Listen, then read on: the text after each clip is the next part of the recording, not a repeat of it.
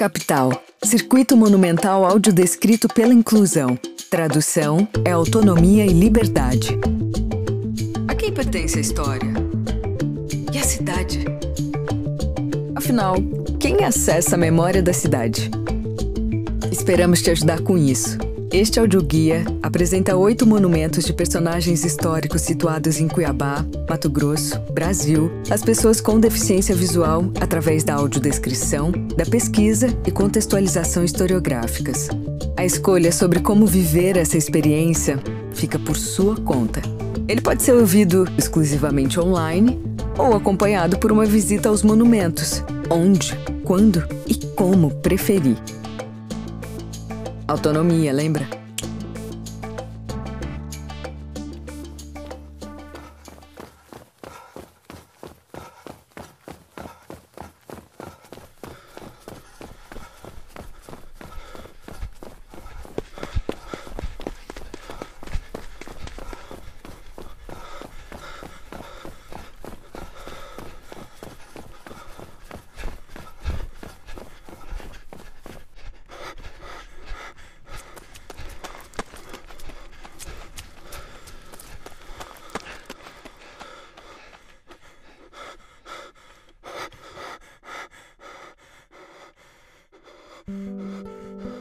Olá, eu sou Tayana Bruno. Neste sétimo episódio, nosso circuito chega ao final dos anos 90. Ele se detém diante da história registrada em memorial, que não nos permite esquecer a crueza da violência social e da impunidade. Escultura da chacina do Beco do Candeeiro.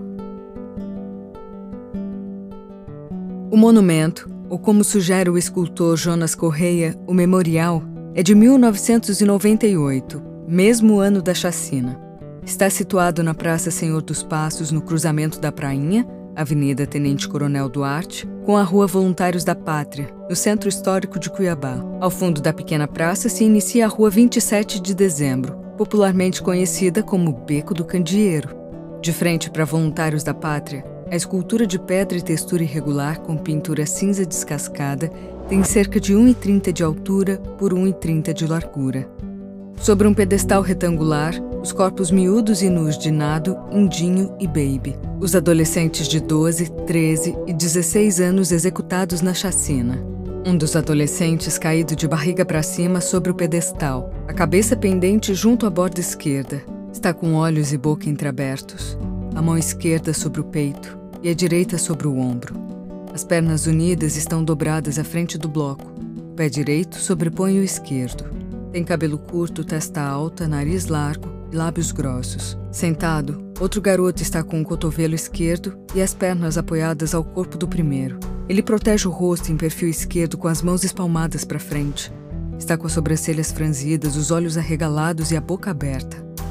Entre os braços, a perna direita encolhida sobre o peito e a esquerda dobrada à frente do pedestal.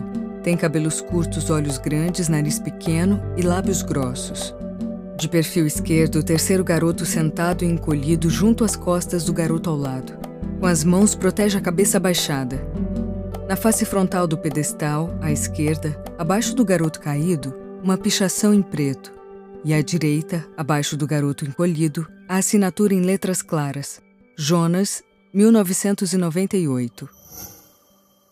A praça possui algumas árvores, 13 bancos de concreto com encosto e assento de madeira e calçamento de piso cerâmico em tons avermelhados. Por ela, acessamos o Beco do Candeeiro. Em 2021, como contrapartida por danos à Casa de Bem Bem, um imóvel tombado pelo Instituto do Patrimônio Histórico e Artístico Nacional, IFAM, a Prefeitura de Cuiabá revitalizou o beco em ruínas, restaurando e pintando as fachadas nas cores originais instalando réplicas dos candeeiros pretos com cerca de dois metros de altura, rebaixando as calçadas e recompondo o calçamento da rua com paralelepípedos em grande parte originais.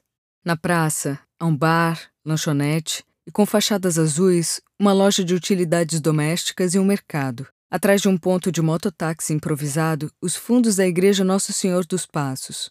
A igreja é limitada por um gradil branco. Através dele avistamos uma gruta de pedra canga com a imagem de Nossa Senhora. A igreja de dois pavimentos tem paredes claras e janelas verdes. À esquerda do monumento, a prainha.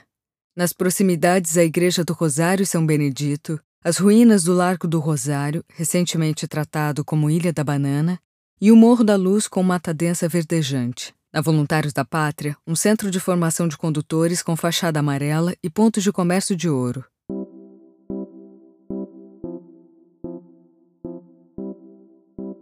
O monumento carrega consigo a força temporal de invocar o passado, como bem indica o historiador Jacques Legoff.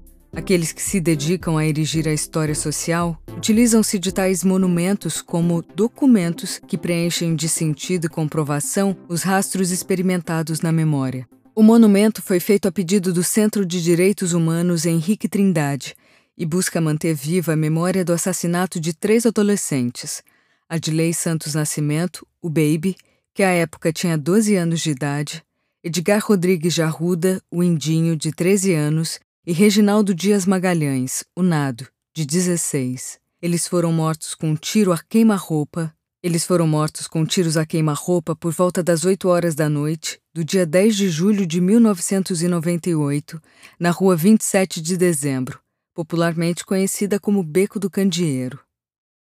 O local é uma das primeiras ruas traçadas na cidade tricentenária, cujo nome homenageia o início da Guerra da Tríplice Aliança, mais conhecida como Guerra do Paraguai, ocorrida entre 1864 e 1870.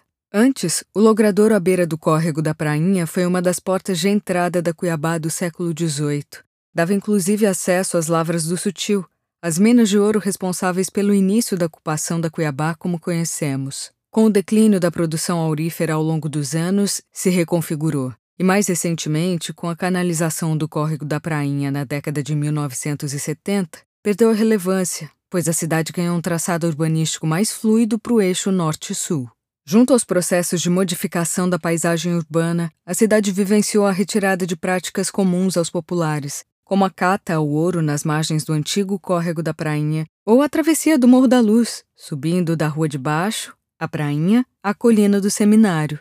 Hoje, porém, num breve passeio pelas estreitas ruas que ladeiam o beco do Candeeiro, é possível perceber pequenas casas comerciais que realizam trocas a partir deste metal, que é sempre referenciado como sinal de riqueza, mas também da vilania e da ganância humanas.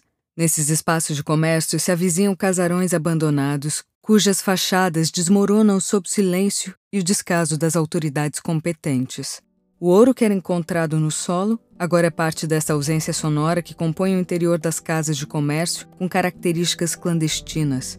O ruído que percorre as ruas é dos passos apressados de quem se coloca a andar por esses calçamentos de paralelepípedo.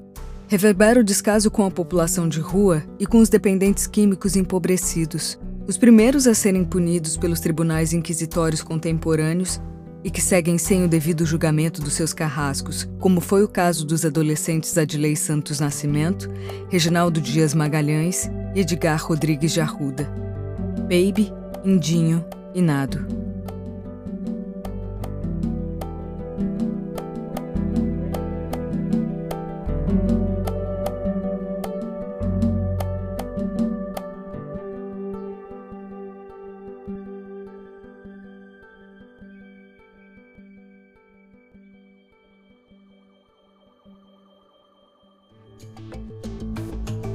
Este foi o Circuito Capital, audioguia com audiodescrição. Coordenação, roteiro, narração e mixagem, Tayana Bruno. Consultoria, Cida Leite. Pesquisa e historiografia, Gus Lima. Trilha sonora original, Carola Nunes. Identidade visual, Priscila Wolff. Fotografia, Karen Malagoli. Assessoria de imprensa, Nayara Leonor. Mídias sociais, Larissa Sossai. Produção executiva, Karina Figueiredo. Agradecimentos especiais: Kleber Dias, Instituto de Cegos de Mato Grosso, ICEMAT e Gisele Rodrigues.